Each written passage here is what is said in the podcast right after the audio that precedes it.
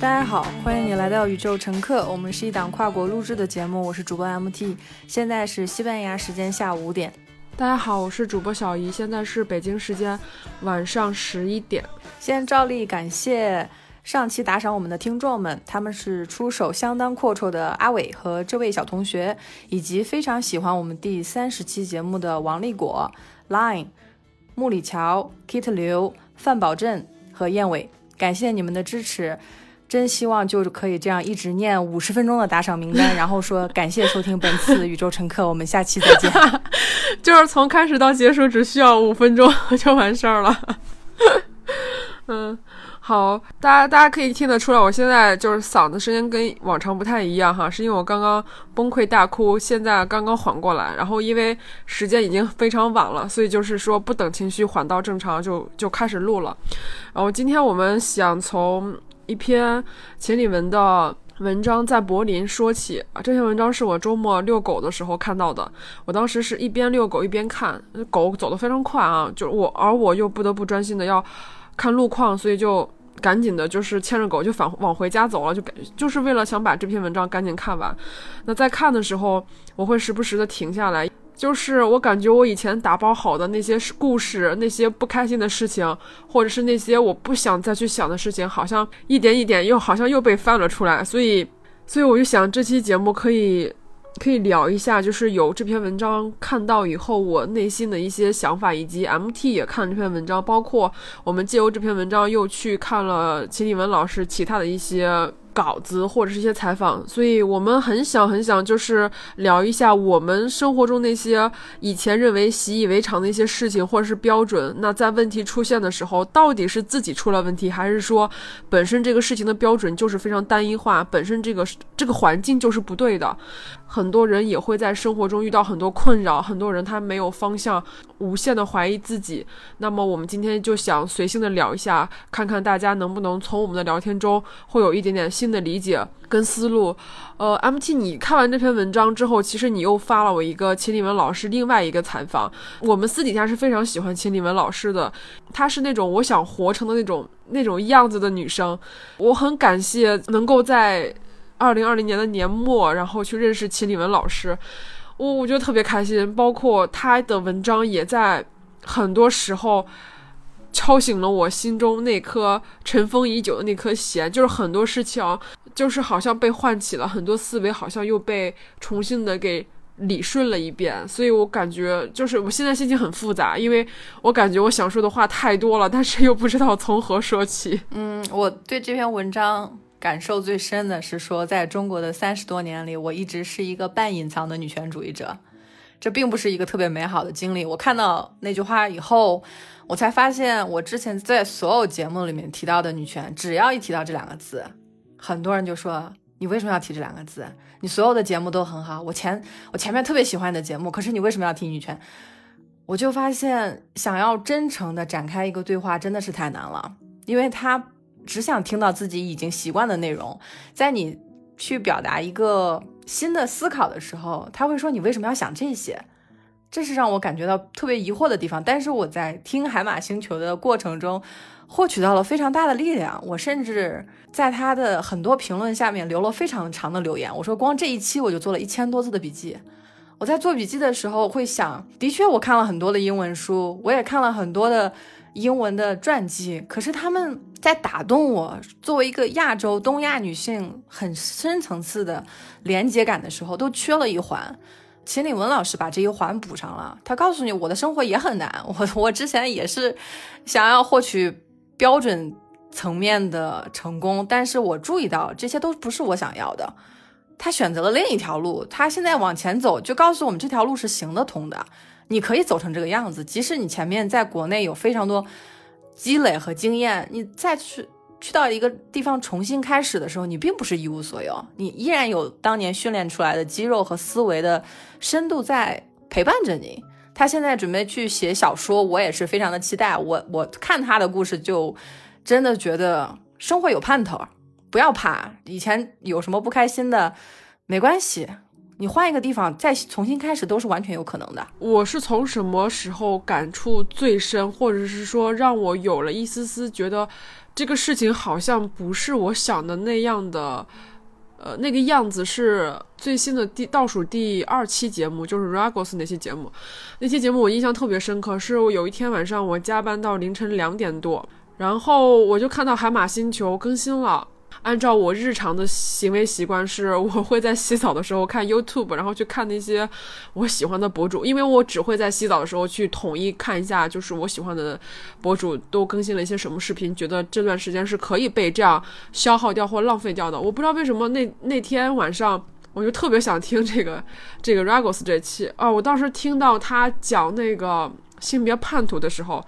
我印象非常深刻，他讲到女性 HR 在那个在他们公司做那些事情，我当时正好在洗头发，然后我听到此刻的时候，我就立刻把水龙头关掉，我说我必须要把这个播客发到我的朋友圈里面，然后我也把这些事实阐述了一下，结果那条朋友圈过了一天之后只有两个人点赞，所以我当时又又很失望，然后。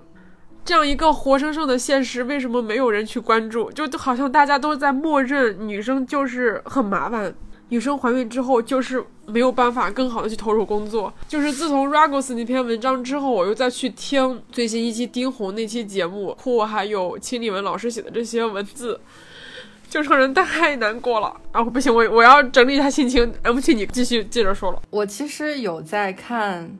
Ragos 的文章的时候，我印象最深刻的时候说，他说为什么当女性说话的时候，男生是按下了静音键的呢？因为女性根本就没有话筒啊！我在想，长期的所有的内容生产的过程中，你会发现，你只要一提到关于女性的问题，就基本上没有然后了。这个也是很令人惋惜的一件事情。而且 Ragos 最让我觉得惋惜的一点是，他提到了。女性，你要有能力为自己喜欢的内容付费的能力，因为当你没有同工同酬，你手上没有经济权利的时候，你是没有能力对一个内容市场的内容制作产生任何的影响。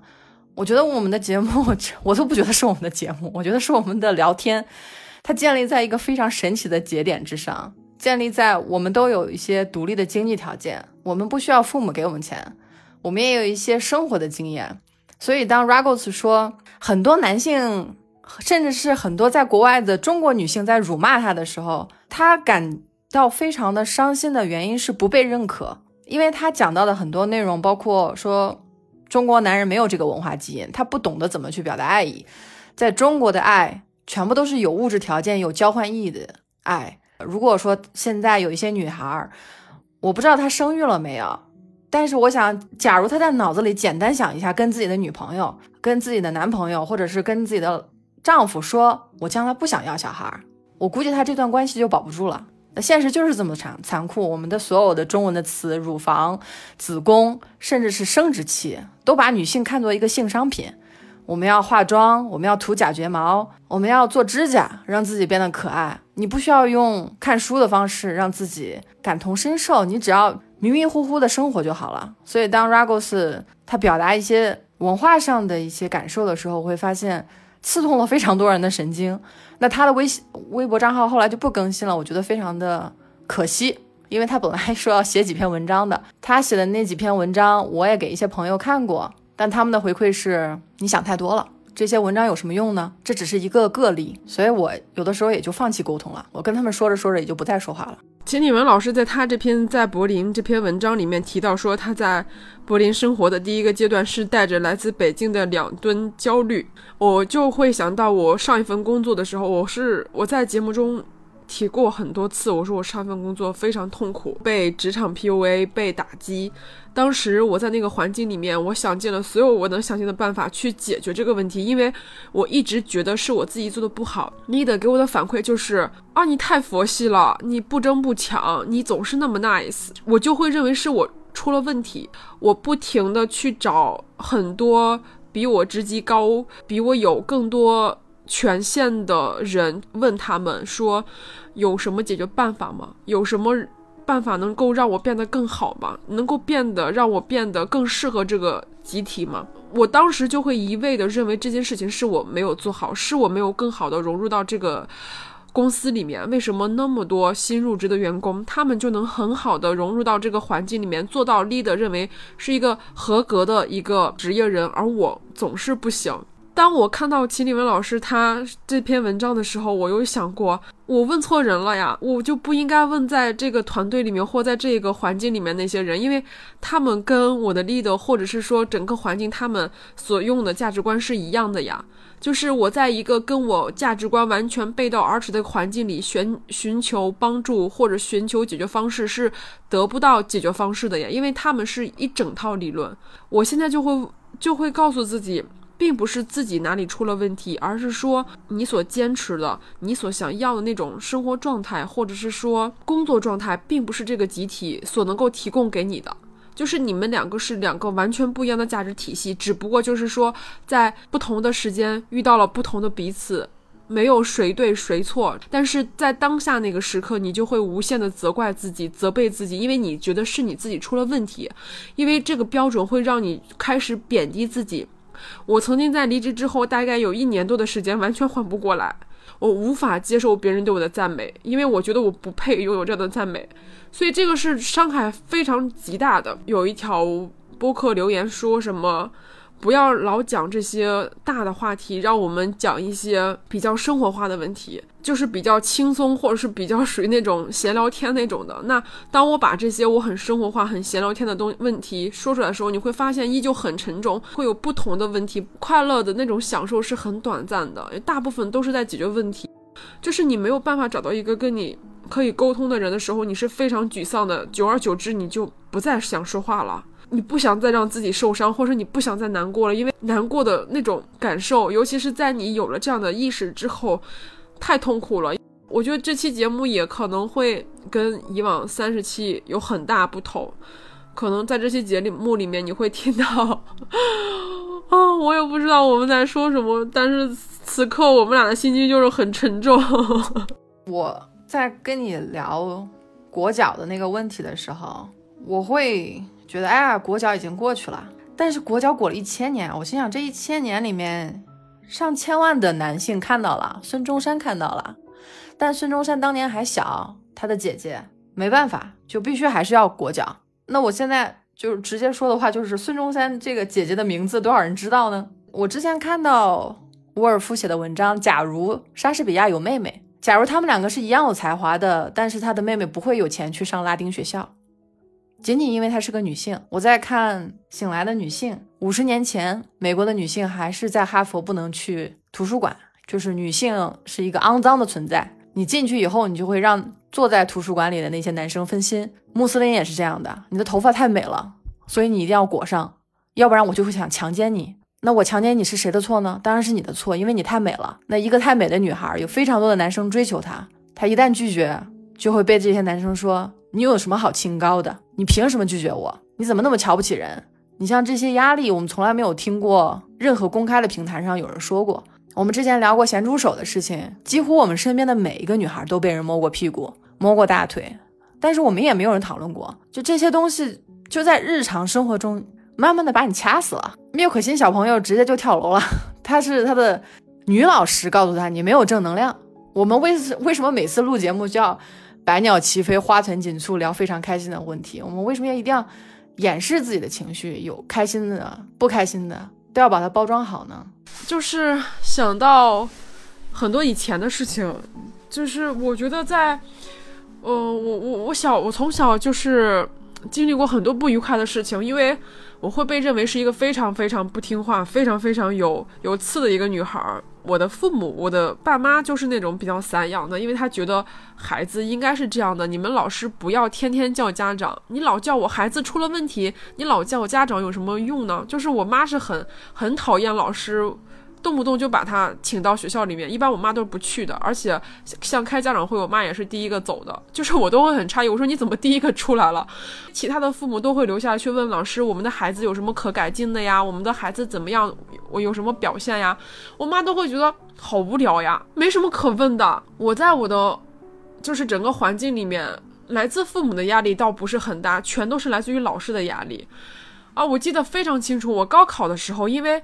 我是我在美术班，美术班其实就是高考成绩其实并没有那么严格。那比如说我们考到四百分或者四百五十分，对于一个美术生来说已经非常之高了。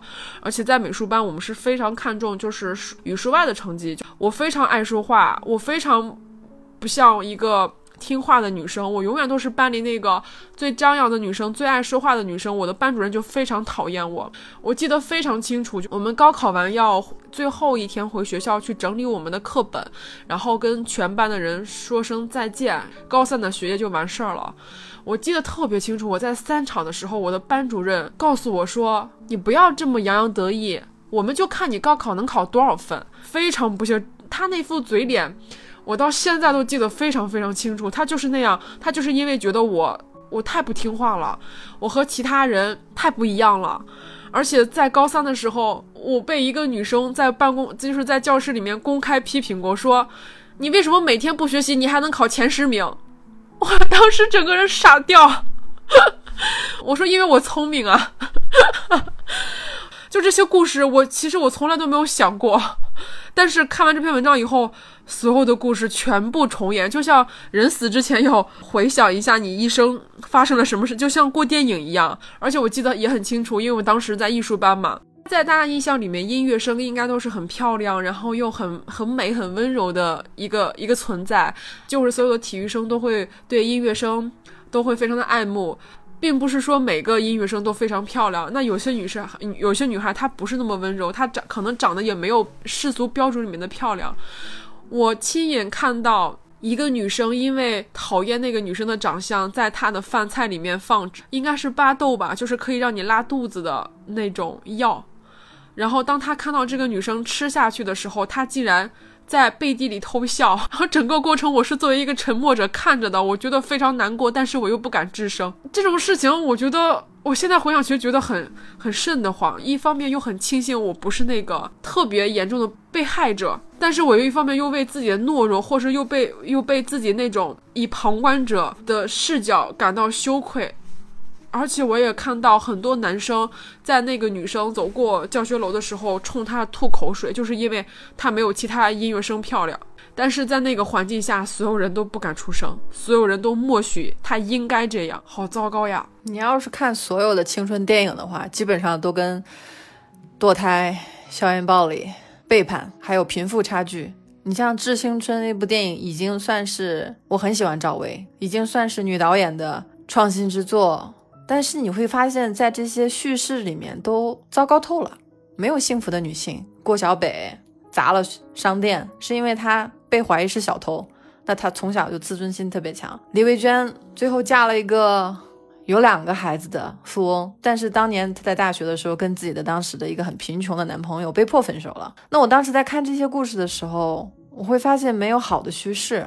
那我。在听《海马星球》的时候，我会看到那些女性，她可能在国内已经死过很多遍了，她已经抱着必死的决心去欧洲，去哪个地方，心想我连死都不怕了，那我看看世界吧。我看完世界以后立刻去死。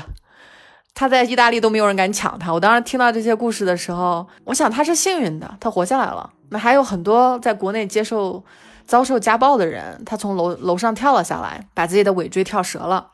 我看了当时的。视频，一个男男性进到一个商店里面就开始殴打他，他跑到二楼以后跳楼。这些新闻在热搜上面待了几天，就没有人再看了，因为没有人对家暴感兴趣，没有人对性侵犯感兴趣。我们聊伊藤诗织，伊藤诗织在日本被骂的不得了。我们去聊日本支持，有人说你是不是太一直在盯着日本的负面的东西去看？女性是没有国界的。当我看到伊藤诗织她遭受的事情，她被一个她很崇拜的。职场的前辈性侵的时候，如果我们把脸别过去，这些事情可能会在你的女儿身上重现的。那裹脚这件事发生了一千多年，我想千千万万的中国男人觉得，那裹了脚的女人床上感受好像处女一样，他们也就想要找一个裹了脚的女性。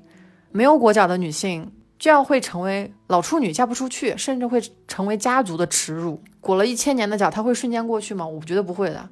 它现在还是在以裹脑的方式存在于我们的身边。女孩子的妆越化越浓，不是说追求美不好，但我觉得真的有必要搞一场化妆军备赛吗？每一个人的鞋跟儿越来越高，八厘米的就一定比五厘米的工资高，而且确实有研究，你化的妆越浓，你的领导就越喜欢你，你的项目就做得越好。那这些都是很让人沉默和无奈的事实。你提到你的大学，我还从来没有说过我在大学里遇到录音癖的。就在图书馆看书，有一个男生在我前面两米的地方，我看到了一个通红的阴茎和他恶心的脸。我当时什么也没说，我站起来我就走了，我没有跟老师说，因为我不想在大学接接接下来的几年都说啊，看那个女孩，那个女孩就是在大学里面看到别人阴茎的那个女孩。我我当时也有懦弱的一瞬间，但是想起来就真的是非常的恶心。我会觉得我们一方面是幸存者，但有一一大部分我们的自我可能在过去的这些很恶心的回忆里面都已经死去了。它就是的确存在过的，你不管把它尘封多久。它总会被唤起的，只要这件事情，只要你经历过，只要有还有人在说这件事情，它就是会被激起的。你就会发现，这这个东西是不能被忽略，不能被存放起来的，不能说这件事情都过了十多年，别想了，未来会更美好，不会的。你如果永远不去改变，或是你永远。不去把这个事情做推动的话，那你接下来的十年、二十年、五十年，你可能觉得你会越来越好，但是你的后后辈呢？你的孩子们呢？这个事情一定是一个很长远的问题，就并不是说我睁一只眼闭一只眼，反正大家都是来这个社会上，你没有办法改变，你只能去接受。那如果所有人都这么想的话，那这个社会怎么去推动呢？我们的孩子们、孩子的孩子们。如何才能有一个更好的一个发展环境呢？可能别人觉得这个就是说，哎呀，这怎么又谈的这么很沉重，或者是怎么着？那他的确就是因为，当你越来越发现很多事情不对劲的时候，当你这个意识越来越清楚的时候，你真的是不想再去沉默，你总会想表找一个出口来表达出来。以往的三十多期，我们会发现非常多人留言，可能每一期有上百条、好几百条的留言，你会看到百分之九十九的人都会跟跟我们分享他跟我们一样的感受，你就会知道不是孤立无助的，是所有人都跟你有一样的想法。那如果大家都有这个意识的话，那未来就会有一个更好一个进步。如果大家都不去谈这个问题，如果大家谈都是开开心心的，一笑而过之后，也可能会比较开心，但是。以后呢，就是痛苦只是暂时的，那痛苦之后带给你的改变跟觉醒，可是可以影响到你整个之后人生的。我们也很想聊点轻松愉快的话题，但是没有办法，我们每天去接收这些信息，看了这些文章，有的时候真的是让我们高兴不起来。我觉得应该也有很多人也在跟我跟我们有一样的痛苦之中。秦立文老师这篇在博列这篇文章，我是在朋友圈里面看到我一个前同事发的，看他发了以后，我非常我就给他点了个赞，我说我非常非常喜欢秦立文老师，他说他也是，然后我们就在就在这篇文章下面说了几句关于秦立文老师的事情。然后他立刻一个电话给我打过来了。那在打这个电话之前，我们大概有四五年没有联系过。就是我们本身就是之前公司的一个同事，然后关系比较好，但是说在彼此离职以后是没有任何联系的。那我们是因为这封文章，然后又建立了新的联系。那在这个联系的时候，我们分享了彼此近几年的生活经验以及遇到的事情，我才发现，原来不仅仅只有我，我身边有非常多的女性在。早些年在年轻的时候，包括在现在，依旧面临非常多的困境跟跟难堪。我我觉得“难堪”这个词完全可以能够解释我们现在遇到的这些过程，就是非常难堪。不管是男性对女性的这种话语权的剥夺，还有男性这种对女性的拥有，如果女性拒绝，就是你太清高了；如果女性答应，你就必须要成为他的一个附属品，你必须要听话。所以在整个谈话过程中，我就会发现。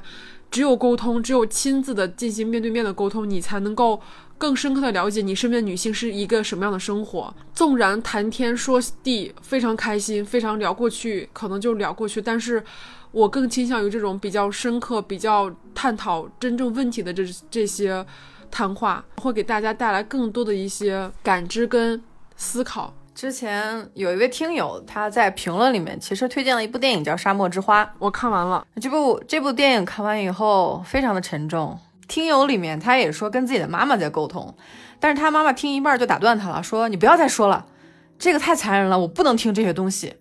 我后来想，如果连女性自己都拒绝面临这种针对女性的暴力和残忍，那么这样的故事就依然会被重复。你没有办法，因为。女性的问题就是 大部分就得是女性自己来解决，因为对于很多男性来说，他会说：“哎呀，我平常听不到这样的声音啊，我的妻子和我的朋友都没有这样的反馈，是不是你们太不幸了呢？在大学里面看到漏音癖的人到底有多少呢？这是你的个别现象，你不要再多想了。那曾经的每一代女性都是有机会去拒绝裹脚的，但是她们没有接受过教育，她们没有银行账号，她们没有见识。”空有勇气也没有办法改变现实。那我们这一代既然有了教育，有了银行账号，我们就必须要做一点上一辈的女性做不到的事情，这才是我们存在的意义。M T，你提到那个录音癖，我有跟你分享过，但是我没有在节目提到过。M T 遇到过一次，我遇到过两次，我也是两次，我可以接下来补第二次的。你可以想象，在小学大概小学几岁，六七岁也就上小学吧，对，非常小，而且好像就是一二年级那个时候。就那个画面，我到现在记得非常非常清楚。这是第一次，那时候小，我我当时我记得我身边的亲戚就跟告诉我不要看，但是我还是瞄了一眼，太明显了，他就坐在那个地方，你你怎么可能忽忽视掉他呢？但是当时很小，这这个东西对我没有造成很大的影响。我第二次是在我大学大学的时候。然后我当时的想法就是说，哎呀，好久没有划那个鸭子船了，要不然我们去，我就跟我朋友说，要不我们去那个湖中间去划那个鸭子船吧。我就觉得那个东西就是特好玩，你知道吗？然后我们俩就租了一辆鸭子小船，然后在那个船上，在那个湖上划。我们就划着划着，总感觉因为那个湖非常大，然后有很多小船都就是熙熙攘攘的分散在湖面的各个地方，因为你可以登到你想去的任何地方嘛。但是我们就发现有一个船就老跟着我们。然后他就告诉我说：“你看那个船里面这个男的，好像在做一个非常不雅的动作。”我说：“啊，是吗？”我当时非常害怕，我就呃有意的躲避。然后我朋友说：“说你不要怕，说这种人你只要表现出害怕，然后你要躲避他的时候，他会异常的兴奋。”然后当时我还是不敢。然后当时因为是夏天，我还带着伞嘛，带着遮阳伞，我就把伞打开，然后把一个门把我旁边那个门就给堵住了，就是说我看不到了。我当时朋友的举动让我非常震惊，就是他不仅要去跟那男的对抗，而且他对那个男的竖起了中指。到了最后，那个男的就走了，给我感触非常深。就是如果我们当时没有做出任何反馈的话，对方是极度兴奋的；如果我们表现出一种非常害怕、非常慌张，他会格外兴奋。所以当时那件事情我也就忘了。又聊到这个话题的时候，我突然想起来，我在年少的时候经历过两次，然后第二次我的朋友那种。表现方式，我现在看起来我觉得非常的佩服，而且我觉得非常正确。但是我在当时却扮演了一个非常极度害怕、极度不敢面对的一个女生。你看，在我们受到伤害的时候，我们还在说我自己表现的不够勇敢。那那些把阴茎暴露在别的女性的面前的人，他为什么不去反思一下自己呢？我们女生要牢记那么多东西，天黑以后不要去一个人走小路。之前看过一篇文章，是男生跑步的时候，他就会顺着小路跑。他在城市里面跑步，他说我不想遇到人。女生跑步从来都是围着大路跑，因为小路的时候会被强奸。在被强奸这件事、被猥亵这件事上，很多女性不敢聊，甚至觉得是不是我的错。女性一个人走在路上是有可能被强奸占便宜的。那在这个社会就说女性晚上你不要出去。那前两天看了一个纪录片，叫他说。女性人生瞬间里面，其中有一集对我印象特别深刻，因为当时英国发布了一个宵禁令，因为当时有一个人他在追杀当地的妓女，连续杀了五位女性，这个信息就在报纸的头条，当地的警察局抓不到这个凶手，于是限制女性晚上九点以后你不能出门。这个女性就非常的愤怒，她说：“为什么？”既然凶手是男性，你九点以后限制所有的男性不能出门不就可以了吗？我当时恍然大悟，我一直以为社会上的很多措施都是在保护女性的。我后来才发现，原来他如果晚上不让你出门，那晚上上夜校的女大学生怎么办呢？她还能去继续上学吗？或者是一些女性她要在工作，她晚下班了，加班了怎么办呢？她还能保住她的工作吗？那当时。有很多家暴的情况，一个女性半夜从自己的家里跑出来，因为她的丈夫在打她，她的邻居也是劝了劝她，就把她又送回了家。那几个月以后，这位女性就自杀了。但是这样的新闻你是在报纸上看不到的，大家会说这是家务事，你去跟警察报案，警警察从小就是看自己的爸爸打妈妈打到大的，他会说，难道不是所有的家庭都是这样的吗？这是你的家务事，你回家你不要惹着男人，你好好哄哄他就好了。如果男生管不住自己的拳头，女生你就要做到你有能力去离开他。因为如果说女性一个一个都留在这样的男性身边，那这样的事情一定还会再重复的。说到这个事情，我突然想到，我前几天跟 MT 分享的一个一个截图，我想在这里跟大家分享一下。我现在我当时看那个截图的时候，我都快气疯了。这个截图是我朋友发给我的，贴主是这么说的：他说，帮闺蜜了解一下为什么单身到现在。九一年的一个女生，肤白貌美，中等偏上，身高一米六五，斯坦福大学硕士，大厂年收入六十万，家里上海、北京都有房和车。然后她希望找一个男生一米七五以上，九八五本科以上，收入水平和家境相当，有上进心，人品好，有责任感的一个男生，但是一直找不到。然后下面就会有很多人跟帖。嗯，有些人说有这样水平的男生会考虑零零后的。嗯，还有就是最重要原因是你认不清自己的样貌。你们介绍的时候夸张过度的肤白貌美已经司空见惯。有这样条件的不会找一个快三十岁的女生，都去找年轻漂亮的了。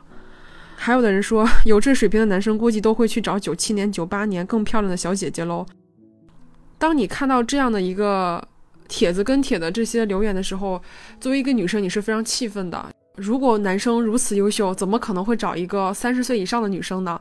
你们想太多了。你们列出这些条件的时候，有没有想过自己到底多少岁？而且我还看到过一件事情，就特别逗。呃，一个五十多岁的男生，呃，不是五十多岁的男人，他在找伴侣的时候，对方给他介绍了一个三十多岁的女生，然后他说。三十多岁太年纪太大了，我要找一个更年轻的。你像男性，还有中文里面特别恐怖的一句话，叫做“男性一枝四十，男人四十一枝花”，你听说过吗？你当然听说过呀。可是为什么没有女性四十一枝花呢？舆论环境就是男人越老越有味道，因为他随着年纪增大，他的财富、他的地位是。直线上升的，但是女生随着年纪增大，她会衰老的比较明显。然后有了生育能力之后，她可能会把更多的时间放在孩子跟家庭上面，呃，对自己的花的时间会比较少。在很多人的这种审美条件里面，如果一个女生不去花更多的时间去护肤、去健身、去打扮、去穿搭的时话，这个女生看起来就会比实际年龄要老。这样一个审美体系里面，男人会越来越有钱，越有势力，又因为年纪越大，孩子的抚养又在妈妈身上，所以他不需要花更多的时间去抚养这个孩子，但是妈妈承担了非常多的家务以及孩子的照顾，就连上学可能也是大多的时间都是妈妈送的，所以在这个过程中，女性可能就会被消耗掉非常多的时间。男性反而会有更多的时间去放在事业上面，包括我们对男性男性的一种成功的标准，就是他非常的有能力，他又是一个非常高的职别，他有一个非常大的权利。那我们对这种成功的标准就是这样的呀。所以可能在这样的一个环境里面，男生就是男生四十一枝花，他可以在四十岁。有车有房，有非常多的存款，但是女性到了四十岁之后，她要去照顾她的孩子，她的孩子正值一个非常繁忙的一个学业状态中。是谁说四十岁的女性就必须要有孩子呢？只有当女性自己决定生不生孩子，什么时候生孩子，和谁生孩子，独立自主才能进一步的上升。那很多女性都是在用自己的生育能力去换夫家的爱情，以为给他生了儿子，婆家才会爱你。但是 Ruggles 结婚了，他也不打算生育，于是网上骂他的人把他烦到停止了更新。刚才说那句话，男生男人四十一枝花，它本身就是一个过时的理论，它就本身应该是被抛弃的。人只有因为可爱才会被爱，你只有在尊重对方的情况下，你才值得被爱，而不是说有利益的换取。四十多岁的男人找二十多岁的女孩子就没问题，四十多岁的女人找二十多岁的男人就会被骂上热搜，比如说邓文迪。之前的梅耶的采访是邓文迪做，他是英语做的。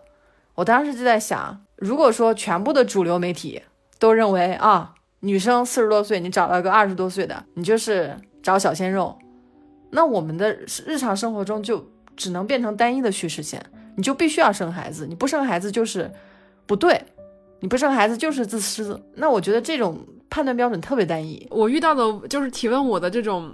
婚育年龄，或者是说，哎，你三十多岁为什么还没有孩子？为什么还没有打算结婚？你什么时候打算结婚的？这种概率一定是比你还要高的，因为你现在在国外嘛。他们问我的时候，我都回一句，我说哪条法律规定了我这个年纪就必须要结婚，必须要有孩子？他说啊，我们都这样啊，大多数人都这样。我说大多数人都这样，我就要这样吗？然后对方就好像有点不太开心，觉得嗨不问了。你看这个女生养两条狗，三十多岁有没有一个家庭？就是我在小区里会被很多人记住。因为他们觉得啊，我永远都是一个人在遛这两条狗，就会问我你累不累啊？养这两条狗一定会花很多钱吧？你为什么每天活得这么轻松呀？我说我凌晨三点加班的时候你看到过吗？我说我凌晨五点遛狗的时候你看到过吗？他们就闭嘴了，就他们永远都觉得。你好轻松啊！你活得好轻松呀！哎呦，我觉得啊，太难了，我太难了。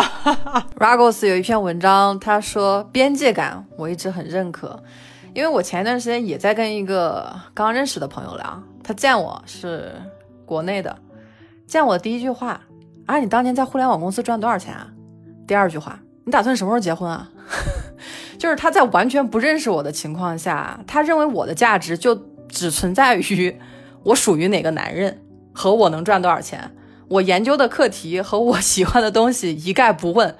我当时是在想，太窒息了，这种对话方式太窒息了。这种窒息感也可能是说，为什么我们看到 Ragos 也好，看到秦立文老师的文章也好，能够感触如此之深，是因为我们在日常生活中找不到这样的对谈者，找不到这样的朋友，很少有人能把这些问题写在明面上。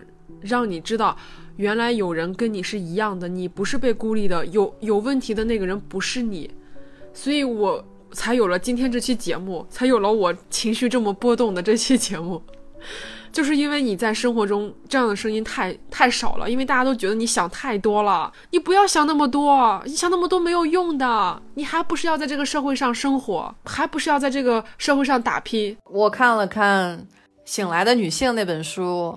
其实也是听友推荐的，它里面说到一句话让我非常的震撼：你不要指望着前面四千年的厌女症和把女性当做商品买卖、性资源被交换的历史一笔勾销，二零二零年就突然崭崭新了，这是不可能的。你如果闭着眼睛不看过去，不看现在还依然有每天有六千个女性在非洲接受女孩女童在接受。阴蒂割除手术，他就知道女性的高潮是必须要有阴蒂的，他们就制定了一个这样的非常残忍、非常落后的习俗。我当时想，他跟裹脚他们两个真的是可以称兄道弟了。这两个文明古国想的方法都是一样的，就是怎么把女性给束缚起来。这个也是我从秦理文老师那篇文章里学到的，就是我们一个女性受到的这么多的日常规训和压力。甚至细微到表情，女性总是笑的比男人更多，因为笑是取悦者的责任。如果一个女人只要不笑，你就会莫名其妙的得罪人。我现在在线上交换语言的时候，我会发现我总是在下意识的点头，他话还没说完呢，我就在下意识的点头。但是我现在在脑子里，有的时候会同时用西班牙语和英语跟自己说话。我说你为什么要点头啊？我说我不知道，我的身体就是这么习惯性的点头的。我觉得我点头了，别人才会喜欢我，别人才会知道我在认真的听他们说话。这是我在多年的工作中养成的习惯。我要保持微笑，我我不笑的话，我就不可爱了。而且秦理文老师他也有这样的经验，当他意识到自己说看了一本书叫做《日常生活中的自我呈现》以后，他三十岁才意识到，然后那个时候他就笑的少了。但是他一笑的少以后，他说。我不再想要取悦那些男人，我想跟他们平等的对话。可是他一旦表现出这样的态度，他们就开始往后退，转身离开了。他说：“你这样的性格根本就不讨人喜欢。你在现实生活中那些微笑、点头笑，都是一种规训，都是一种训练。我们是被像训练的小狗一样，你只有乞求，你才会得到爱，不会有人无条件的爱你。你敢说我不想要孩子，你基本上就找不到男朋友了。”就是我们会在对对话中，或者在一个有在一个大集体的会议中，我们会我我们哪怕不喜欢这个人，我们也会想着说我要去去点个头，去应和他，去表现出我很赞同他的想法。就是我们总是在违心的去做一些让别人认可、让别人喜欢我们的事情。我们害怕得罪别人，我们害怕自己被被讨厌，我们害怕自己被孤立，我们害怕融不到圈子里面。好像女性需要讨好所有人，她才能够得到她想要的东西。那我从小别人给我的反馈就是，你太不像一个女孩子了，你说话一点都不温柔。哎，你说话能不能不要这么大声啊？你不要笑得这么大声好不好？以至于我在高中的时候，每次班里有人大声说话、大声笑的时候，班主任都默认为那个人是我，他都没有看到我，但他说他听那个声音就是我，但是明明就不是我在我在笑呀，也不是我在说话呀，但他就会在他的潜意识里面认为，只要大声笑、大声说话就是我，然后他每次都让我罚站，让我说你站到门口去。然后我每次站在门口我就跑了，我就跑回宿舍了，因为我觉得非常无聊。然后他每次因为这个事情会把我叫到办公室，说你站在这罚站。我不会罚站的，我会趁他不在的时候就溜走了，我就做我自己想做的事情了。就是我一直是在这个体制之中去。反抗这些东西，但是在当时我会被认为我是一个调皮的女孩，我是一个非常不听话的女孩，我是一个非常难管的女孩。我非常庆幸的是，我爸妈在那个时候是觉得这是正常的，他们很不屑老师去找他，他们给了我极大的自由。但是我现在又觉得我没有在那个体制之中，没有彻底的被剥削，或是没有彻底的被改变，我还是维持了那个我。那有多少其他的人被打压，打压成了？那个规范里面，那个规训里面，那个真正的我，而没有把真实的自己活出来呢？没有这些文章，没有这些人勇敢的发声，就不会有我，还有 MT，或是有这档节目啊。我可以说，如果没有海马星球的话，应该就不会有这期节目。我在听他的播客跟没有听他的播客之前，应该是不同的人吧？我也是，尤其是 Ragos 那期，我连着听了三遍。丁红那期我也是，我他当天晚上出了，我就立刻转给了 MT。我在转给你之后，我连着听了三遍，太有力量了。我很心酸的是，他们曾经都被说你根本不可爱，没有人会爱你的。他们有非常高的高傲，说谁稀罕你？你不喜欢我，我还不喜欢你呢。我们都被别人说过这样的话，说你太强势了。但是 Ragos 的故事能给人振奋的原因是他有一条路走通了。他起码是照着那个方向走的。丁红也在新西兰过得很好，实现了他们的梦想。在生活中遭受到的孤独，甚至你走着走着觉得越来越孤独，那说明你走的路不对。我也觉得丁红说的那句话非常有意思。你如果连自己想走的路都不敢走，你怎么有资格遇到你将来的同伴呢？你只有先把自己从错误的路上挖出来，敢于去走自己真正喜欢的路，你将来才会遇到你人生里面特别重要的人。我也可以跟大家分享一下，在西班牙留学的时候，因为我现在大部分还是用英语，那我就交了非常多的朋友，是必须要用英文去跟他沟通的。我认识了一个小女孩，她的爸爸妈妈都一直在孟买，她是人生第一次来西班牙留学，她是一个印度女孩，她之前在孟买的供应链工作过三年，现在一个人来西班牙读供应链管理的硕士。但是他的爷爷和奶奶都非常的保守，说你去西班牙，别人会把你带坏了。西班牙人喝酒，啊，跳舞，还有到处亲吻，不能去出国。但是他的爸爸说，我鼓励我的女儿出国，我的女儿是一个独立的女性，她能照顾好自己。我当时跟他在阳台上聊天的时候，全程都是在用英语聊天。我当时说，我说你说的这句话特别好，我说你你介意我录下来吗？我想放到我的播客里。他说我不行，我特别不好意思。我说没关系的，我说。我相信你的声音会给非常多的人带去勇气。我在刚开始录的时候还有十几秒，他就说不行不行，我我听不了我的声音，我的声音不好听。我后来发现，就是女生对自己真的是，即使是印度的女孩，她也是说，我从来没有录过自己的声音，在回听自己的声音。她说我感觉到非常的不好意思。我说你没关系，我说你就把你刚才说给我的话原原本本再说一遍。那我有了他一分钟的录音。我们会把他一分钟的录音放到节目的最后，英文的字幕我会放在宇宙乘客的微信公共账号里。希望他一个人从印度来西班牙留学的故事可以给更多人勇气。我见到他以后，我给他推荐《沙漠之花》，他当天晚上就看了。因为我看的时候，我还提醒他，我我以为他会非常的保守，我说里面可能会有一些不太让你感到舒服的内容，是阴蒂割除手术。但他第二天给我反馈的时候，他说这位非洲的女性在没有任何资源的情况下，最终成为了在联合国上第一个就阴蒂割除手术进行公开发言的人。我不太喜欢中文的翻译啊，叫割礼。这件事儿非常的残忍，一点也不理，所以我拒绝用。割礼这么好的字去形容它，就叫阴蒂割除手术。一九九七年，多个国家才开始立法禁止这个割除手术。但是目前每天是有超过六千名女童被执行隔离的。我把她的声音放到最后，也是想说，你听一期播客跟不听一期播客一定是会不一样的。我们也只做自己觉得相信的事情，那剩下的就交给时间。而且我之前知道“割割礼”这个词指的是割除阴蒂，但是我也是在看了《沙漠之花》，我才知道割出之后缝起来，然后当你新婚第一夜的时候，有丈夫用小刀再把那个地方割开，然后进行性生活。你根本没有办法想象这件事情。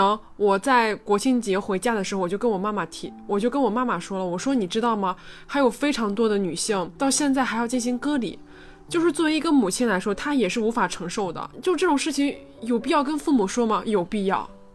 你要让他们知道，就是我们现在这些生活，我们看似感感觉好像。非常平等，好像女性获得了很大权利，然后家里都是女性掌管钱财的这种状态，其实不是的。还有非常非常多的女性在承受着非常多的压力，非常多的家庭暴力以及不平等的待遇。我现在都很少看微博了，太痛苦了，每天都是非常多的负面新闻，不是家暴被杀害，就是丈夫打女人，要不就是因为没有生育能力被丈夫虐待。哦，这种新闻看多了，真的让你整个人都非常的哦。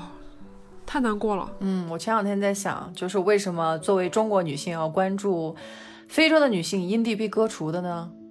因为我在想，如果你不关心他人的命运，就是不关心自己的命运。因为所有的这些对于另一个群体的残忍，当醒来的女性那本书里面说，一百年前被裹着脚的中国女性，她们的故事传到各个国家以后，各个国家都展开了国际的规训。就是说，你这个东西实在是太，太封闭了，你不能再这样做。那我当时觉得，中国如果说自己是一个觉得自己是一个大国，我们有能力去决定我们对自己的女性怎么样去做。特别是日本，因为日本一直对自己的女性的年龄，她能活到世界第一，她是最长寿的。那他又不希望日本女性跟国外的男性结婚，他就会做一个调查，说日本的女性如果嫁给了美国的男性，死于乳房癌的比例会比日本女性嫁给日本男性的比例要高，因为你在美国吃了很多的垃圾食品。我当时在看到他们做的这这些调查的时候，他们还是把日本女性当做日本男人的性资源，你只有留在日本，你才可以活得健康。你一旦嫁到外国去，你就会。活得没有日本女人那么长寿，就这些问题全都不是孤立的，这也就导致了为什么日本女性的地位占到全球一百二十一。我在看一些日本的纪录片的时候，男性就说必须要让女性来给他烤肉，因为女性烤的肉好吃。我当时在看到这些，就是从剪辑到导演都没有认识到这这里面有什么问题吗？如果他们都不觉得有问题的话，我们觉得有问题的就就必须要把这些事情说出来。才能一点一滴的有所改变。嗯，你说这个日本的问题，我突然想到，我前几天听了一个关于日本机场的一个播客，然后那个播客也被首页推荐过，就讲的那个日本羽田机场。因为有听众说我们总是在说日本的不好，那我非常喜欢日本啊，我觉得日本有很多地方是我们可以值得借鉴的，但是可能在节目中面对一些主题，我没有办法去谈到一些呃日本的一些比较好一些点。那今天我说这个事情呢？也不是说日本好的一个点，因为我在听那个播客的时候，突然听到一个理论，我觉得能够跟 MT 给我反馈，就是 MT 聊的这些日本的事情，我觉得突然好像通了。是这样的，就是它每个机场都基本上有三个航站楼嘛，比如说 T 一、T 二基本上就飞国内的，然后 T 三是飞国际的。我们这些呃外国人去日本的话，基本上都在 T 三嘛，在 T 三就是登机啊，包括起飞。T 一、T 二一般都是日本国内飞的一些城市。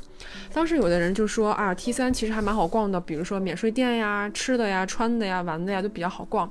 但其中一个人说说不，说 T 一、T 二才最好逛。他说：“你们要知道，日本人永远把最好的东西留给自己。”啊！我当时听到这句话的时候，我震惊了。我突然就想到，日本人的语言，他们是非常喜欢自己语言的。你在我去过的这非常多次里面，我感觉用英语根本没有办法对话。我突然听到这句话的时候，我觉得，哦，以以前说的那些事情好像都通了。他们是对一个自己文化非常非常自信的一个国家，就对，不管是语言也好，然后文化也好，这些各种的。这种输出也好，包括你之前提到那些日本的教授啊，什么，就这种自我认同感是非常之强的，就这种自信感是非常之强的。我突然就觉得，哎，好有意思啊！就是很多东西，你是在听了很多内容，或是很多呃别人的想法或别人的见解之后，你会发，你会对你整个知识网络有一个串联，你会觉得很多事情都都能想得通了。它并不是一个单一的说，今天我们说它不好，就是认为它不好，不是，就是一个事情有很多面。我们可能说了比较多不好的面，但是我们不否定它有非常多好的面，它只是没有被我们呈现出来，但是不能否定它们的存在。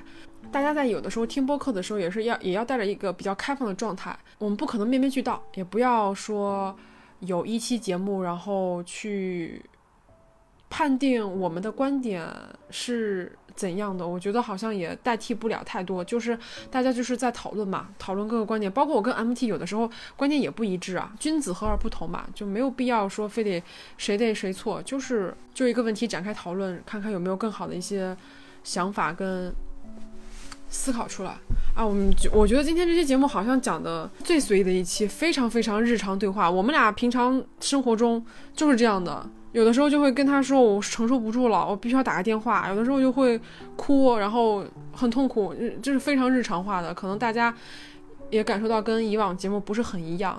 我现在还在学日语，但是我在学日语的过程中，我不是跪着学的，我是要站着学。我学好了日语，我才可以跟他们去交流他们社会里面存在的问题。不是说日本说一点点不好的东西，就要立刻说很多好的东西。这种两面性的东西。就属于一种没有立场的事，一种态度。他好的东西，当然固然有，但是他在语言里面偷走自信和对外国人的仇视方面，特别是对中国人的丑化的方面，给我们的文化造成了非常深深厚的影响。这些都不能被忽视。那今天就先到这里，我们下期再见。这期播客听到这里就结束了。在当天，在节目录制当天晚上的前三十分钟，我因为跟朋友打了大段的文字，被朋友抱怨说我天天只会讲大道理，他看着很心累。嗯，当我看到多年的朋友给我这样的反馈的时候，我崩溃大哭，以至于事后的两天我都没有缓过来。我现在想到那些聊天对话。我都还是会哭出来，但是当天晚上，嗯，我我还是决定要继续把节目录下去，因为最近工作非常忙，如果不录的话，这期节目就又要 delay 了。所以说，我是绷着情绪在录制，但是在节目录制前期，我的情绪一直不是很稳定，尤其是谈到秦理文老师文章里写的内容以及自己的经历的时候，尤其的。崩溃，所以在沟通的时候几度大哭，无法继续说下去。我们有考虑过要不要去播出这期节目，想了一下，我们觉得还是要放出来，把最真实的对话放出来，不需要等到做到一百分才值得被大家看到或者是听到。我们非常感谢大家每期上百条的评论和真诚的经历分享。我们都感受到了极大的力量在宇宙中迸发，非常感谢大家。接下来大家会听到 MT 和印度孟买朋友对话。Your father said this is her life. Yeah, my father said it's my life. I can travel wherever I want. It's my decision. I can take like I'm sole responsible for my individuality. This is what my parents told me. And uh, someone said, "Oh, you send your daughter so so far away." she will not be able to manage that. And this you is, said, yeah, my father told that my sister can manage things of her own, so why can't she manage all things of her own? She's like independent, she's smart, she can like travel all the way around and like put her works together. Good. 刚才播放的就是 MT 和印度女孩麦纳西的录音。 嗯，中文的意思是，MT 问他：“你爸爸认为这是属于你的人生？”麦纳西说：“是的，我爸爸说这是属于我自己的人生，我可以去任何我想去的地方旅行，这是我个人的决定，我会对我的个人主体性负责任。这就是我的父母在我从印度出发去西班牙的时候告诉我的。”MT 说：“可是你也有一些亲戚邻居对你父亲说，你干嘛要把女儿送到那么远的地方？他没有办法处理这一切。”麦纳西说。是的，但是我的爸爸会对他们说：“我的女儿可以搞得定这些事情，我自己知道怎么处理。她是独立的，她很聪明，她可以勇敢地去探索这个世界。”当我第一次听到这个谈话的时候，我的眼泪就已经流出来了，因为我的经历跟曼达西是很相近的。我从小到大，不管是学美术还是去做我任何的人生选择，我的父母从来都没有干涉过我。我想读什么学校，我想去哪个城市，我想搬去哪个城市，我的父母都没有说不行，或者是说不可以。他们永远都在背后做那个最支持我的。虽然他们也有一些比较传统的想法，但是他们都会尽量的去克制自己，不把这个想法过多的强加在我的身上。所以听到这里的听众，我想说的是，就是如果你的人生有遇到过很不愉快的经历，没有关系。你现在已经长大了，你可以对你的以后生活做决定，你可以去任何你想去的地方，不要害怕，勇敢的去探索你想探索的世界。关于帆布包的相关购买细节和购买方式，我们会在十二月十五号。在公众号和微博发布，请喜欢的小朋友记得关注。我们也策划在二零二一年到来之前，给大家带来一场惊喜的对谈节目。那就祝我们一切都顺利吧！希望大家痛过、哭过，擦干眼泪，继续做自己觉得对的事情，不要怀疑自己的真心，勇敢表达自己的感情。就算现在孤身一人，也不要害怕，因为如果有一天你若找到了一个爱你的人，你爱的人，就可以抵挡全世界的恶意。